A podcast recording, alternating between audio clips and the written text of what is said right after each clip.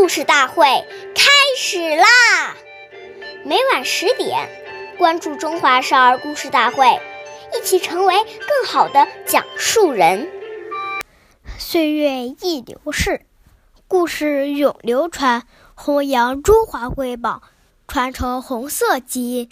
我是中华少儿故事大会讲述人刘子怡，一起成为更好的讲述人。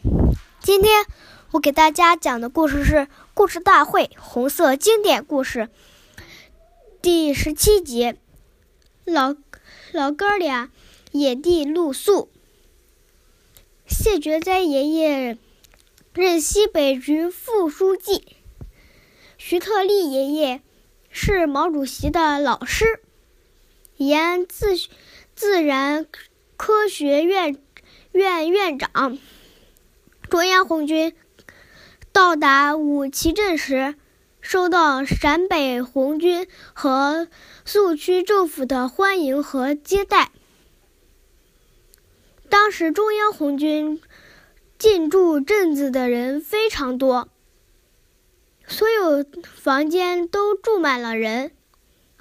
到处都是疲惫不振和依而睡的战士。天渐渐暗了下来，谢觉哉爷爷和徐特立爷爷还没有找到住处。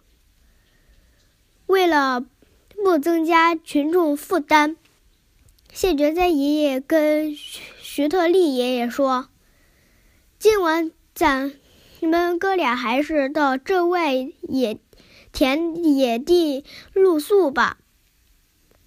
十月的陕北高原，月明星疏，寒意阵阵。